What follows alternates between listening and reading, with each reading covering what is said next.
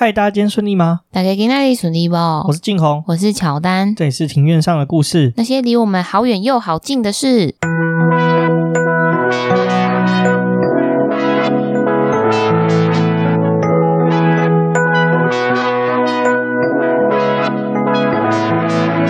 我们透过历史、书籍、电影、风土，带你进入那些看似很远却其实离我们很近的事。在这里扩散你我的小宇宙，还有那些故事所延伸出的观点。本节目透过 First Story Studio 上传，Google 搜寻 First Story 了解更多。好，我们好像隔了好多个礼拜没有录音，对不对？没错，今天录音的时间是二零二一年的十月三十日，居然默默就到十月底。我记得上次录音好像是两三个礼拜之前嘛，对不对？对啊，那时候我觉得最剧烈的感觉应该是天气上的变化。现在终于有秋天的味道了，稍微有一点点，但是我们录音的当下其实还是有点热。对啦，是没错，可能可能是因为现在的气候有点异常吧。照照理来说，十月底应该是要可以吃火锅，然后穿大衣的季节了。对啊。真的是莫名其妙，我到现在还在穿短袖短裤。觉得主要就是日夜的温差有比较大，大家就是早晚出门要加一件衣服。哦，对啊，不过因为我比较晚上班了，所以就对我来说就还好。嗯嗯。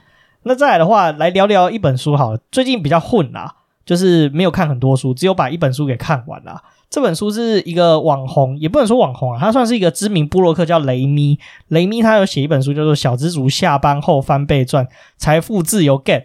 三步骤月入六位数，三十岁晋升新富主，听起来超像农场文的那个书籍，对不对？对，感觉是每日头条会出现的标题。就觉得书名太农场了，但实际上就是它的内容是非常的棒的。它其实整本书就是讲理财的观念啊。它从你从原本薪水很少，你要怎么去做理财，以及薪水很少，你要怎么提升自己，让你的收入去倍增的教学，其实它都写的非常清楚。而且它不是那种。那种有一种书就是告诉你说，诶，你就是怎样做怎样做就 OK 了。它其实是很理性的去分析说，你可以怎么做，你要怎么去慢慢的提升。它提供了非常多种不同的方法，甚至你在不同的阶段里面，它会提供的方法有非常的多种。就是你可以选择说，诶，你比较适合的方式去去了解你现在的状态。那你要怎么去提升你自己，在往后未来的人生路上，更多的余裕可以去前进啊，因为。毕竟你也知道，现在房子很贵嘛，所以大家要买得起房子，其实是一件非常有压力的事情。那如果说没有好好的理财，或者是提升自己的收入的话，其实是要买房子是相对困难的一件事情。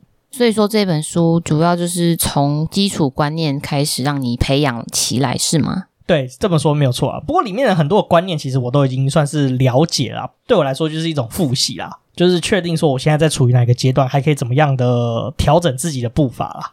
嗯，好，那我应该要赶快来看这本书。我好像已经给你了嘛，对不对？对，你已经给我，只是我还没开始看，因为我最近都在看那行销方面的书。因为你好像觉得我的文案有点差强人意，不是？你的文案不是差强人意，你的文案是每次都要到最后一刻才会出现，是吗？但是我觉得有赶上 deadline 就好啦。不行啊，你做事不能这样子，做事是要。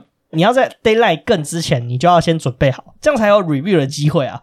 万一你搞不好写错字还是怎么样，就出包了，就错赛了。是是，林老师。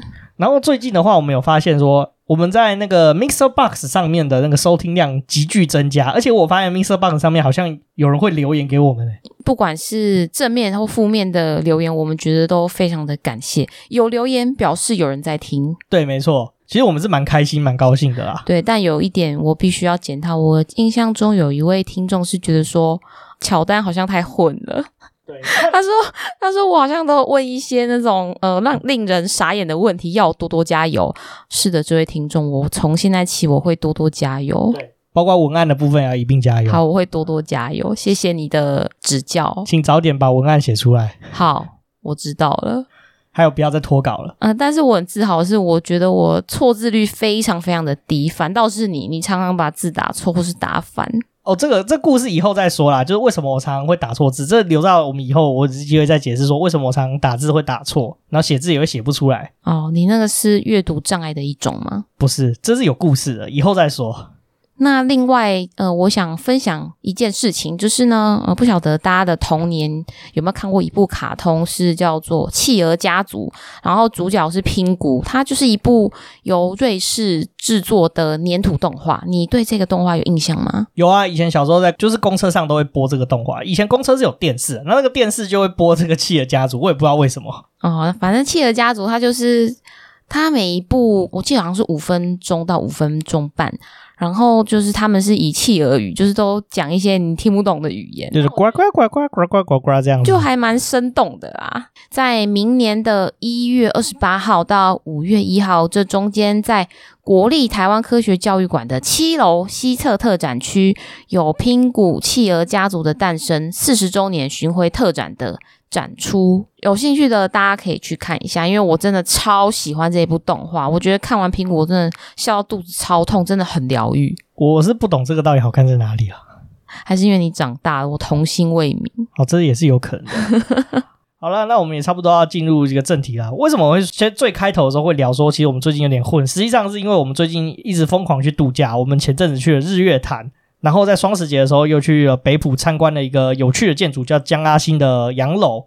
为什么我们会想要参观这个江阿新的洋楼呢？是因为在更之前的话呢，我想我在节目上好像有提过吧。我们有在公司的 YouTube 上面看到一个预告片啊，算是前导预告，就是一个电视剧叫《茶金》。对，那因为《茶金》它的故事的原型主人翁，他是在呃北埔老街这个地方有新建一个洋楼。而且这出戏的话，也有借这个洋楼的场景去拍摄啦。那同时也借了很多的地方。其实这个都是我们节目之前有去过的地方，比如说像大溪的老茶厂。对，大溪老茶厂也是好像拍了蛮多个场景，对吗？在那边。对，拍了不少场景，好像蛮多茶厂的场景都是在那边拍的。对啊，我们跟那边的店长，店长那时候有传了一些讯息给我，他跟我说哪一些东西在他们那边拍的，不过有点多。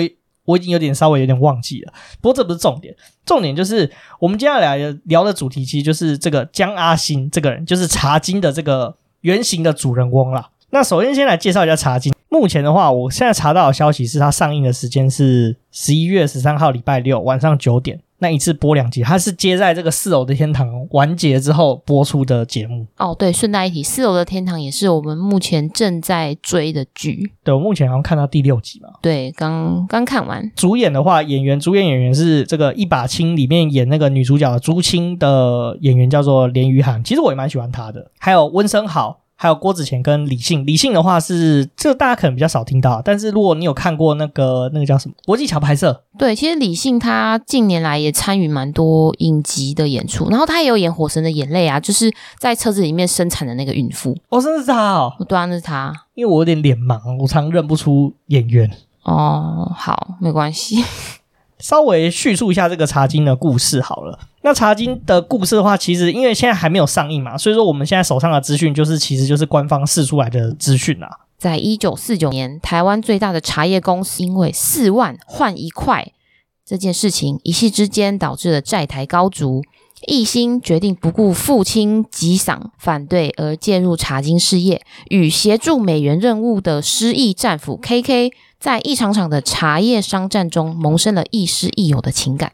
他会如何带领台湾茶走向世界，并改写自己的命运？不认命的茶商千金，热爱乡里的茶叶大王，寻家无依的失意战俘，力争上游的穷学生，绝妙配茶功力的天才茶师，以及斡旋于灌溉间的风华名伶，还有在商场上打仗的霸气将军。他们都在大时代洪流中扭转着命运，也都如同从一片茶叶到一杯茶，受过伤才有独一无二的滋味。这是他目前的这个故事简述了，所以实际上要延到现在，大家可能还是不太清楚啦。是茶经的故事比较特别的地方是，他不是直接把江阿新的故事搬上这个电视上。它其实是做了一些改变，像主角的话，好像就是直接以江阿星为原型，然后把它改成女性的角色。我这边看到的了解是说，好像是也是有融合了江阿星的女儿呃成分在里面。哦，可能是我觉得可能相关的故事人物原型可能都还在世吧，所以也不太方便，就是直接就是直接指明说是演谁，这样其实蛮尴尬的啦。对啊，也是有点尴尬。好了，我们终于进入到这个江阿星的介绍。那既然这个茶金的故事是在讲江阿星这个人，那江阿星到底是谁呢？其实，在这个故事出现之前，我根本不知道有江阿星这个人。其实我后来在找资料的时候，我才发现说，在台湾啊，有一段时间其实是茶叶事业是非常的蓬勃的发展的。那同时也造就出了几个巨甲富豪。那江阿兴其实就是其中之一。当时台湾制茶叶其实很兴盛的地方，就是在台湾的北浦。北浦这个地方其实当年是有非常非常多的茶厂跟制茶的事业了。是因为地形适合种植茶叶吗？对，那个地方其实就是很适合种植茶叶。其实台湾的那种近山丘陵，大部分都很适合种茶。像台湾有几个有名的茶叶产区嘛，像大溪就算是一个台湾的茶叶产区。还有平林，对，平林也是。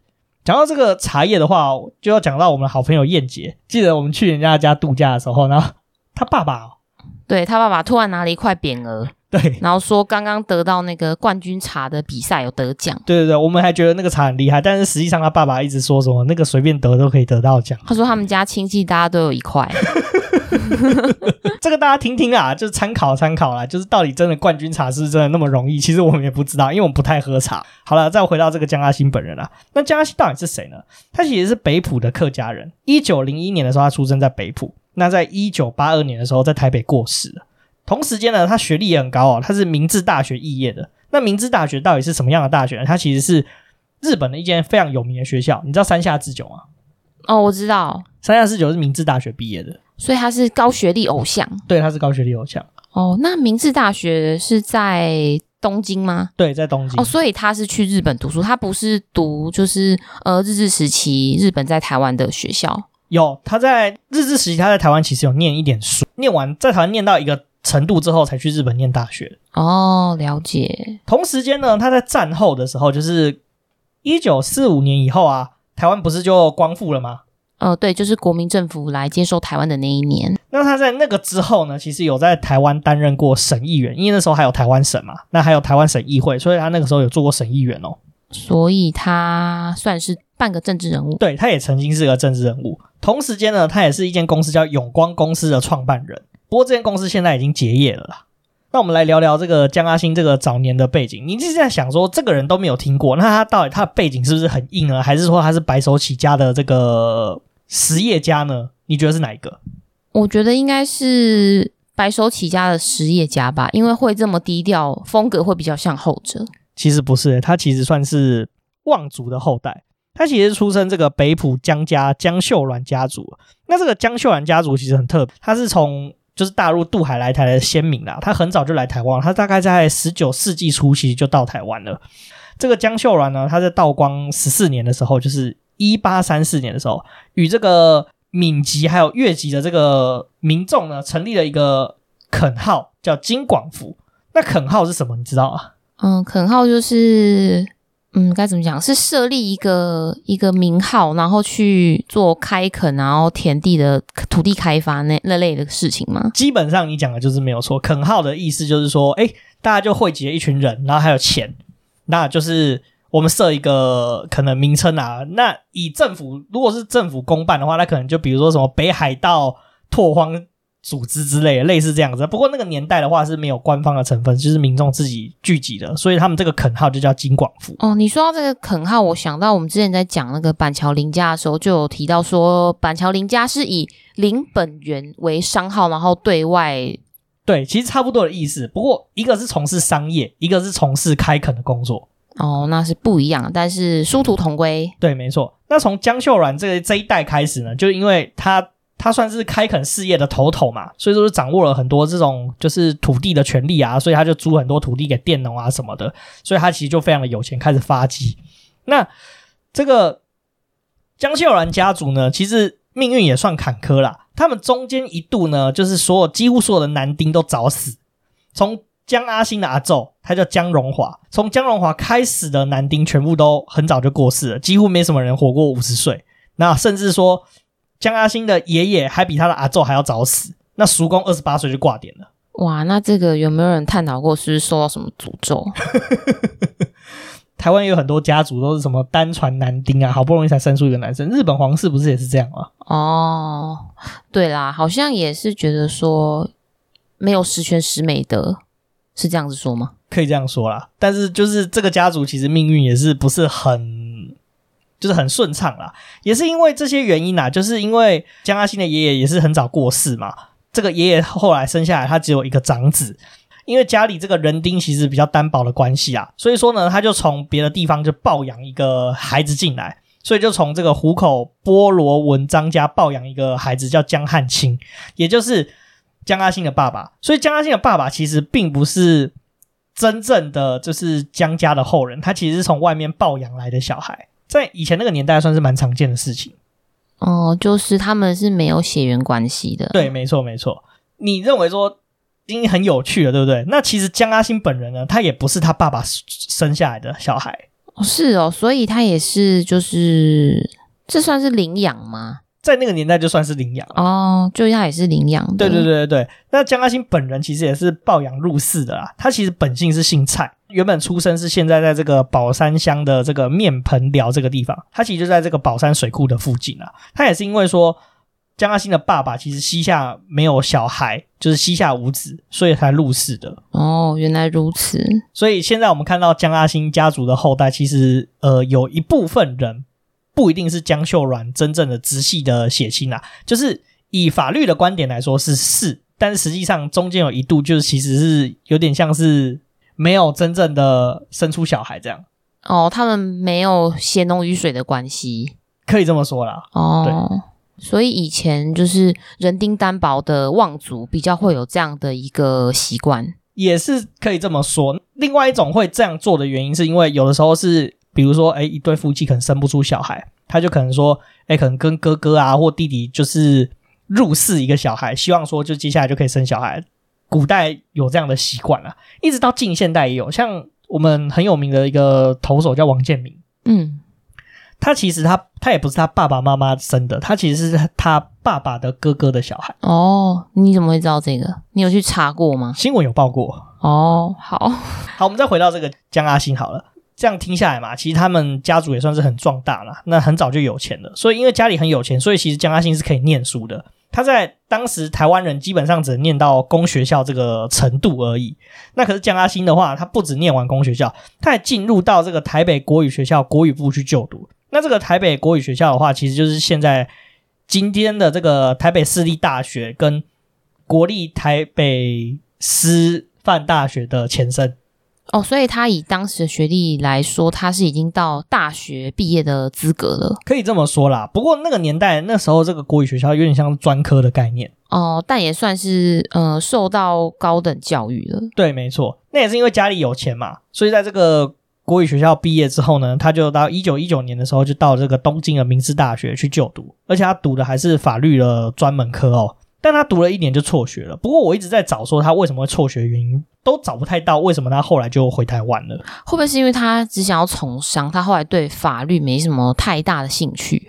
这也是有可能的。不过我真的找不到这方面的资料，因为其实老实说，江阿星的资料并不是那么的好找了。而且我我这次的参考资料很特别哦，我是。网络上找不太到资料之后，我就想说去图书馆看有没有什么江阿星的关键字，结果就找到一本有点像是地方志的东西。嗯，我知道这本，我刚刚有拿起来翻阅一下。其实这次讲的资料大部分都来自于这个地方志里面的论文的研究啦。哦，其实江阿新真的还蛮神秘的耶，因为我刚刚翻那本书，我发现其实关于他个人的事情描写的没有到非常的多。对啊。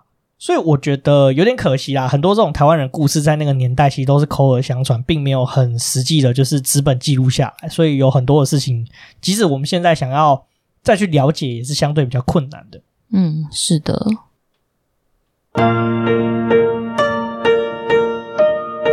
那江嘉欣后来就从日本回到台湾了嘛？你一定想说，这个富二代整天无所事事，那他到底是怎么发迹的？其实呢，老实讲。江阿新的爸爸也其实也没有很想要让江阿新去从事事业了，他只希望说，哎，你就反正家里很有钱嘛，你就在家吃老本，就享受这个祖产嘛。但实际江阿新这个人他比较反骨一点，他一直很想要传出他自己的一番事业啊。所以反而是他爸爸希望他游手好闲，对啊，无所事事。对，没错，这其实是很奇怪的一件事情。就是听起来是蛮不合逻辑的。对啊，可能是因为他们真的太有钱了吧？就这样挥旅，其实也可能在那个时候是没有什么关系，哦、就是主场还是用不完。嗯，对，可能觉得钱花不完没差，你干嘛那么拼命啊？对对对对对。你天生就生在终点，你干嘛还要跑去起跑点跟人家竞争？对啊，可是江嘉欣可能个性比较特别吧，他就觉得说，哎，不行，我一定要来搞点事业啊。嗯，所以说呢，他其实江嘉欣多次就想跟爸说，哎，我想搞事业，我想搞事业，可是其实就遭到父亲的这个拒绝啦。而且父亲也不肯帮他出钱，因为你也知道说，如果说真的要搞事业，你要白手起家的话，其实相对是比较辛苦一点点。嗯，对啊，因为如果要做事业的话，是必须要有一笔资金。没错，没错。所以呢。江嘉欣自己自己也是相当的调皮啦，我是这么觉得。他自己偷偷跑去跟人家借钱，因为你也知道嘛，他是江家的后代，所以相对来说借钱是比较容易一些些的。他就借了一些钱去想办法去造林，就是造林地。他在北埔这个大坪还有四十二分的地方，其实就造了非常多的林，而且并且他其实也蛮争气的，就把这个造林的生意做得有声有色。因为造林其实就是要把木长起来之后，然后砍柴嘛。他同时把这个这个木材的生意就做起来了。那后来才跟他爸爸讲说，哎，他就是做起了一些生意了，然后爸爸才就是同意说，哎，好吧，既然你都做起来了，那不然我就给你点钱，算是也帮他当初还他这个当初造林的这个贷款，然后才同意他就是做一些新事业这样子。嗯，那很好啊，就是到后来他爸爸还是支持他的，还是帮他还了贷款。对啊，但是一开始不给他钱，等到成功了才给他钱，这也是有一点有趣啦，说实在，嗯。对啊，那因为江嘉欣一开始在林业就发迹啊，就有赚到钱啊。那当时呢，他就慢慢就把这个触手伸到这个制茶业。其实那个年代，其实制茶也慢慢开始起来了。其实那个时候日治时期啊，日本有一间很有名的公司叫三井农林嘛。我们在我们的第一集里面有讲到，这农林公司呢，其实就在台湾就各地就物色各样各式各样的茶厂。也在台湾算是推广制茶啦。那其实台湾的茶叶就原本在清末的时候就算是相当发达的一个产业啊。那但是到日治时期的时候就变得比较有系统化一点点了。江嘉兴后来就把这个触手伸到制茶业以后呢，同时在这个一九三零年的时候推动一个这个北埔茶叶组合的成立啦。江嘉兴不止把就是他的触手伸到制茶业，他也很认真的去。处理制茶这件事情，他找了非常多懂茶的人来制茶，所以说他旗下的茶厂的品质就非常非常的好。因为他的茶叶的品质很好的话，就被这个三井公司给看上了。那真的是蛮不容易的，因为要跟日本人合作，其实是你本身一定是要具备很多优良的条件。因为日本人其实对这样的，嗯、呃，他的标准是非常的严格的。对啊，不过因为他跟三井合作，其实还有另外一个原因啊。其实那个时候日本其实在。中国东北拿下满洲这个地方，就是东北其实就是满洲啦。那满洲人其实也算是喜欢喝红茶的，那需要这个开发这个满洲的红茶市场。那因此就刚好看到说，哎，江嘉欣其实哎很会做茶哎，因为其实江嘉欣当初做茶，他不是做红茶，他是做乌龙茶。那是因为跟三井合作的关系，所以他才开始就是学着怎么做红茶这件事情。哦，所以不是因为他一开始就会做红茶，是因为合作之后他才去认真的去开发做红茶。对，没错。为什么会开发做红茶呢？是因为其实三井那时候三井有一间分公司叫做三井农林啦，其实就是现在台湾的农林公司。他的这个台北的支店茶叶课的课长，还有他兼任这个在制工厂的厂长，叫做岩仓一马先生的赏识之下，他就是想说，哎，跟江阿星扩大合作，其实也提供了非常多的钱啊、设备啊，其实让江嘉欣。就是去扩展他的茶厂，因为以前的采茶的作业其实都是人工作业比较多，制茶也是人工作业，比较没有机械化的部分。这个这个课长呢，其实他就是跟江嘉欣去谈这个东西嘛，那就是扩大江嘉欣的茶厂，让江嘉欣其实不用担心说，哎，未来说，哎，即便扩厂之后的销路可能会没有。那同时，三井也是花了很多钱在江嘉欣身上，那帮江嘉欣去扩充这个厂房跟设备啊，甚至他还拿到这个三井的二十年的低利贷款，那成功发展机械化。同时生产这个红茶跟所谓的碰红茶，那这个碰红茶的话呢，它是乌龙茶的一种，它被视为就是品质最好的这个乌龙茶啦。它很特别哦。碰红茶其实是茶叶呢被一种很特殊的昆虫咬过，叫做小叶绿蝉咬过的茶所制成的，它有特殊的香气。哦，关于这个碰红茶名称的由来，我们当时去参观洋楼的时候。官方的解说人员是跟我们说，好像当时是在北埔那个地区有一个卖茶的，算是商人吧，他就是把这个碰红茶拿去市场卖，然后他本来一开始就担心说，哦，我这个茶被虫咬过了，然后卖相就颜色。比较没有那么好看啊，然后就很担心。但是他拿到市场去卖啊，他还是有卖，有卖到好价钱。因为喝的人就发现说，诶，其实这个味道真的还不错，跟以往的味道不太一样。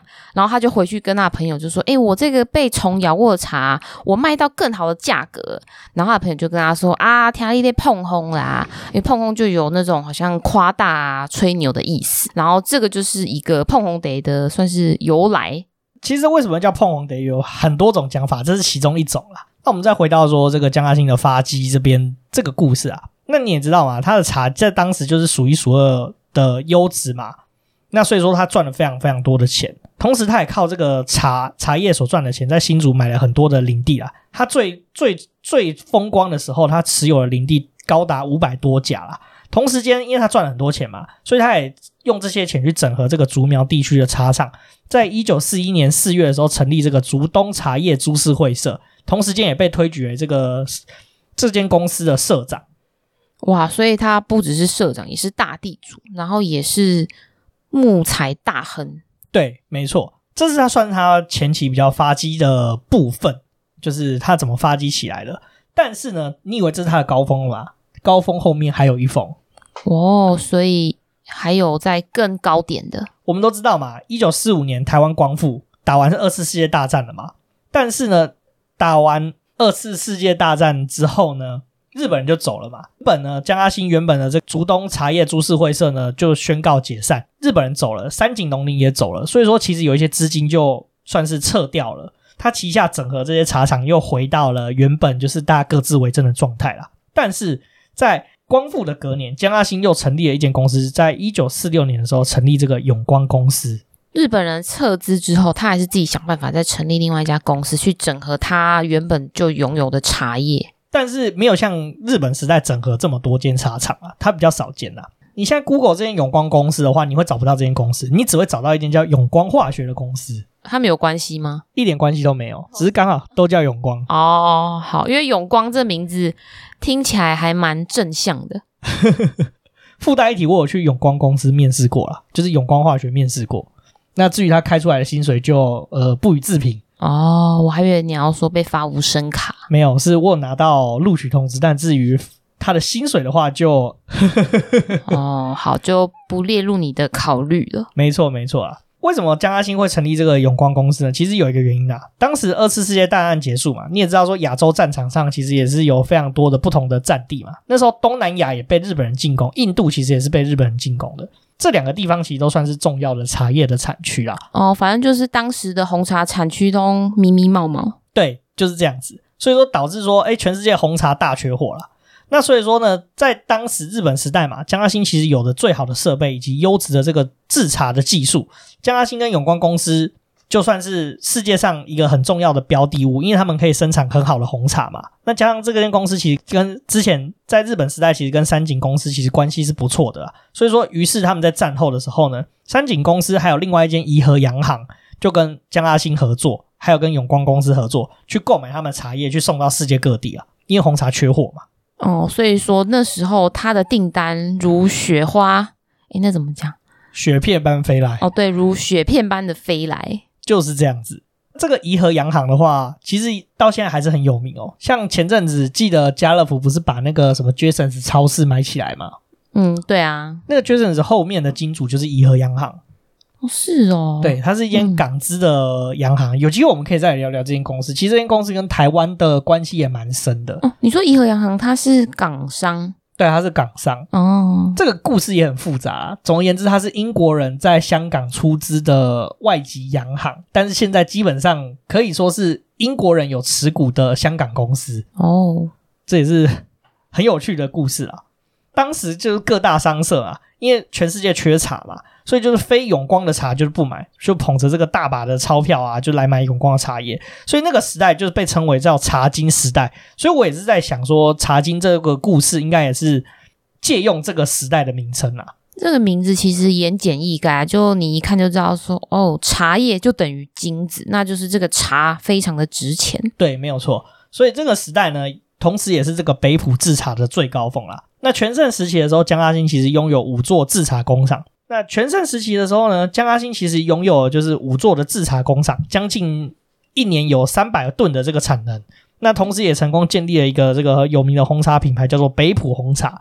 当时可是与这个中国的这个祁门红茶是齐名的，证明其实江阿兴是拥有很好的制茶技术的，证明他的口碑也是非常的好。同时间呢，因为江阿兴也赚了非常非常多的钱嘛，靠了这个茶金时代，因为大家就是捧着大把钞票要狂买江阿兴的茶，所以江阿兴就变得非常有钱。这也是我们就是我们的国庆日的时候参观那个洋楼，也是在这个时间点新建的。他在一九四六年的时候新建，在一九四九年的时候完工。同时间呢。也靠着这个赚了非常多的钱嘛，所以就决定说要进入政坛。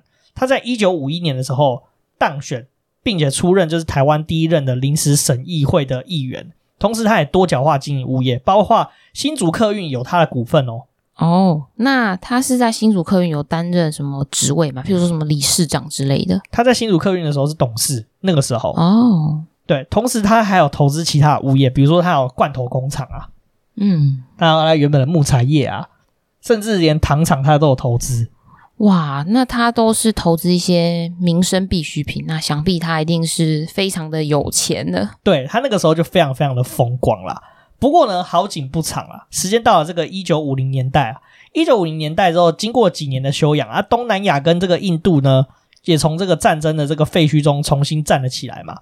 因此呢，他们的茶厂又重新开始恢复正常的生产了。那台湾茶就在国际上失去了这个优势啊，台湾进入到这个茶土时代啊。哦，变成说已经没有那种非永光茶不买的荣景了。对，但是呢，相对来说，那个时候呢，其实也没有那么严重的影响啊，就只是可能从卖一顿赚一顿，变成卖一顿赚半顿的这种程度。嗯嗯。同时间呢，也是因为这样子嘛。就是也没有那么好赚了，所以北埔的制茶业也开始慢慢受到影响，尤其是江阿兴的茶厂，因为他的茶厂都是机械化运作嘛，大规模，所以说营运啊、债务其实都是非常非常沉重的压力啦。哦，那这样听起来就是资金周转不灵吧？可以这么说。你也知道说他跟到处跟人家借了很多钱啦，最终呢，在一九六五年的时候，永光公司就是不堪这个债务的压力呢，宣告破产结业了。那江阿兴一家人其实也搬离了北埔，那甚至许多的资产都被银行抵押，包括说当时他的最风光时期所盖的北埔的知名建筑，就是江阿兴洋楼，也同样是被银行拿走，被台湾的土地银行拿走。那这个故事的话，其实我觉得也蛮精彩啊。不过我们留到接下来，我们会对洋楼做一集特别的节目啦。对，我们下一集会另外再针对洋楼来讲述，就是说的历程。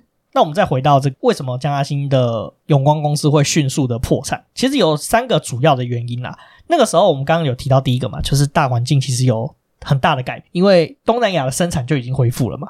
那其实还有另外一个问题，江阿兴其实是管理不善的。为什么会说到一九五零年代还是叫做茶土时代？是因为说那个时候虽然说钱没有赚的那么多。但是实际上茶厂还是可以运行的，除了江阿兴以外的这个茶叶公司，其实陆陆续续还是有经营到将近七零年代到八零年代左右。可是江阿兴的公司在一九六五年就整体整个垮台，所以说会不会是因为市场上已经供过于求，那它其实只要减产，然后不要再买那么多设备，应该是可以避免的。其实你这么说，是只对一半。刚刚我有提到嘛，除了刚我们前面讲了两点，就是大环境的改变跟管理上有点问题，加上说，其实他那时候做了一件事，就是过度的杠杆。你也知道，他借了非常多的钱。嗯，对。那我们就从这个过度的杠杆这边开始聊起啦。这主要是三个原因呢：大环境转变、跟管理不善，还有过度杠杆。那我们先来聊聊这个过度杠杆的部分。首先呢。台湾那时候，在一九四几年、一九五几年那时候，国共内战嘛，台湾发生一件很重要的事情，就是所谓的军品卡四万换一万的事事件。那时候，其实，在国共内战的时候，新台币是大幅的贬值，对不对？对。其实江嘉兴那个时候，他算是有尝过这个甜头，因为他其实当时他是看准这个国民政府的这个恶性通膨嘛，所以说他其实就像持续向民众就是一直借钱，一直借钱，因为他觉得说，哎，今天借的钱，比如说今天借一万块。这一万块可能可以买一碗阳春面，明天这一万块买得起一颗鸡蛋，这样子。他觉得通膨率是非常非常的高的，可是他错估这个情势，所以说当时这个旧台币换新台币的时候，他预期觉得说这个货币贬值情况会更严重，但实际上只有四万换一万这样子而已。所以他本来会觉得说可能会六万换一块吗？之类的吧，哦，就类似这样，错估情势。对啊，对啊，没错。那为什么他会这样子看呢？是因为说他其实有尝过一点甜头啦。在这个一九三四年的时候呢，他其实在日本时代就跟三井贷了二十年的贷款嘛。战后的话，这个贷款剩一半，这剩一半的这个贷款呢，在战后的那个瞬间呢，其实是指十甲良田的价值。但是因为通膨的关系呢，到后期呢，他只需要几斤的茶叶就可以把这个贷款给还清了。哦，所以意思是说，他在那个呃日治时期的时候，就因为还的钱瞬间变很薄，他就以为国民政府的这个恶性通盟也会比照办理。对啊，对啊，对啊。所以他在当时借的钱是非常的惊人的哦。当时他所借的这个利息是非常的高的，基本上他借的利息有十八趴这么高，跟军工教的退休金一样多。那真的是非常的多，对，真的非常多啦。所以说，在这个物价波动的这个年代呢，是它确实是有点机会说，其实这不会是很大的利息。可是如果在物价很稳定的时候，你的利息还是十八趴，你就垮掉了。你等于说借一百块，我就要还十八块回去，诶那这样真的是很多诶对啊，对啊，非常的可怕。这个过度杠杆其实算是江阿兴公司倒店的最大原因之一啊。另外一个原因是江阿兴其实他管理不太好。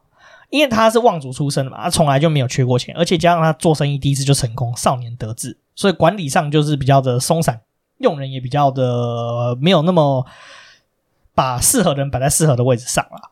然后加上又好高骛远，同时也追求规模，因为他一直大幅的扩产嘛。哦，但你刚刚你说他用人比较不当，但是他有一点做对，就是说他能找得到好的制茶师傅进入他的茶厂。对，但是在管理上他就没有办法这么的好了，没有那么精准到位。对啊，没错。那因为他当时借了很多钱嘛，啊，就是工厂又大，所以说需要的资金要还的钱又大，所以说即使他想要卖设备啊，卖什么东西，可能也并不是那么简单的操作了。嗯嗯。甚至这些设备啊，搞不好还要被他下面的员工拿去监守自盗，通通拿去卖掉。有另一个例子是江阿兴当时呢，他不止经营茶的生意嘛，他有经营这个伐木生意啊。二次世界大战结束嘛，重建的需求其实很大。那理论上来说，他的伐木生意应该赚大钱才对啊，但是还是因为赔钱。因为呢，他请的这个林场的这个管理者从未到过林场去监督，说，哎，伐木的状况是怎么样？啊，员工其实也坚守自盗，甚至把一些好的木材假装它是木炭去卖掉。这也太夸张了吧？因为他赚很多钱啊，所以他也没有很认真去管理他的物业。也有可能是他相信他的。嗯，相信他找的人呐、啊，也是可以这么说啦。对人太信任，你其实也未必是一件好事。对，那压垮他的另外一根稻草，就刚刚我们你前面有提到这个大环境的转变嘛，东南亚跟印度的茶厂恢复了供需，所以说其实非永光茶不买的这种情况，其实已经也结束了。但是呢，江阿星跟永光却错估这个情势，他还是持续的借钱，持续的扩产。哦，就是派对已经结束了，但是没有发现。对，没错。所以其实江阿星本身的判断可能也不是那么的准确啊。那也是因为这样子，它应该大幅扩厂啊，扩厂的速度非常的快嘛。那债务产生就会产生债务的压力啊，因为你变成扩厂，啊扩厂的话就是你还是要必须支支付那些债务啊。比如说你买了机器嘛，那你还要生产，你就要卖东西啊。可是你东西卖不掉，那就是很麻烦的一件事情。嗯，对，就就是变成说债务还是大于收入。对啊，对啊。后来他们中间也想了一个办法啦，就是转型成就是只收代工费的一个加工厂，因为它有设备嘛。他在一九五四年就开始替这个另外一间茶行叫做华美茶行去代工它的绿茶，但实际上呢，还是无力回天呐。哦，为什么？因为你只收加工费嘛。那比如说我今天有一百台机器，可是我代工的需求只有五十台机器的需求，那我另外五十台还是闲置啊。哦，所以还是入不敷出。所以其实听起来，那就是说，可能代工的数量、市场需求也没有那么大。其实就差不多，就是江阿星本人的故事，其实就差不多就到这边，就算是一个结束了。他的故事虽然说很短，那也是蛮绚丽的啦。我觉得他的故事很像就是在坐海盗船，就是很刺激啊，然后就高低起伏。对啊，对啊。那其实江阿兴还有一小部分的话，我们其实想要留到下一集讲羊肉的故事再讲，就是包括江阿星这个人，其实他的晚年是怎么度过的。我们今天就针对江阿星怎么发迹，以及还有他这个永光公司到底是什么样的一间公司，去让大家去了解这个故事。你今天听完这个故事，你有什么想法吗？嗯，我想法就是说，其实我还蛮喜欢这一种类型的。地方人物的故事，因为可以反映出大时代的缩影。对啊，我也这么觉得。其实要不是因为《茶经》这出电视剧，我们根本就不会去江阿星洋楼，也不会认识江阿星这个人。那我们也希望说，台湾可以多多就是拍摄这方面的这个台湾人的故事，因为其实我觉得从战后一直到。是应该不不止战后，应该说从日日治的中后期一路到近现代七零年代八零年代，其实有非常多台湾人努力的故事，是很值得被拍摄出来，也很值得让大家知道的。不像以前都是怎么眷村的故事啊，我觉得本身台湾人本身的故事也是很值得被记录下来，不管是原住民啊、客家人啊、闽南人等等，都其实非常的值得被记录下来。错，然后我又在想说，我们上次其实有讲讲一位交王吴振瑞。他的故事其实也是就是这种地方人物的类型。对啊，我也觉得很值得，是把它拍成一个短短的，比如说三到五集的短电视剧、迷你剧集，其实也是非常适合。嗯，我总觉得听起来你都像是在跟公共电视喊话，在跟他们跟公视许愿。其实也不见得是公视啊，是我觉得说是台湾的电视台啊，或者是各项组织，其实应该都可以看见台湾的软实力。其实我觉得我一直很想聊一件事，就是越在地越国际。其实我们越了解自己，我们越可以拍得出，或者是拿得出东西去跟国际上讲。与其盖一些那种华美不实的大楼，不如去多了解自身的文化。你越了解自己，你其实越能够在国际上发光发热，而不是一个空有所谓外表的一个地方。其实我觉得台湾的呃，就像你说的软实力，然后也有一定的文化底蕴。我觉得我们可以多多发掘属于我们自己呃乡土本土的一些故事。好了，那我们这集也差不多洋洋洒洒聊了这么多了。那欢迎到 Apple Podcast 帮我们打新评分、加留言，并且分享给你所有的朋友呢。如果说你不是用苹果的用户的话，你也可以去 Mixer Box 帮我们留言打气以及按赞哦。我发现 Mixer Box 的留言越来越多了，我实在是觉得嗯很开心。对啊，这是我们蛮高兴的啊。欢迎追踪我们的 IG 账号是 Story on the Yard，可以在放大镜搜寻庭院上的故事。那我们 IG 上面会有我们的生活动态啊、Podcast 推荐啊，以及书籍影集的推荐啊。现在还有 First Story 的技术支援，提供了语音留言的服务。如果说你有留言给我们的话，我们都会在节目上回复给你哦。不管是语音留言，还是说你是在 Mixer Box 上，或者是 Apple Podcast 留言，我们通通都会回应哦。那我们就下次见喽，拜拜。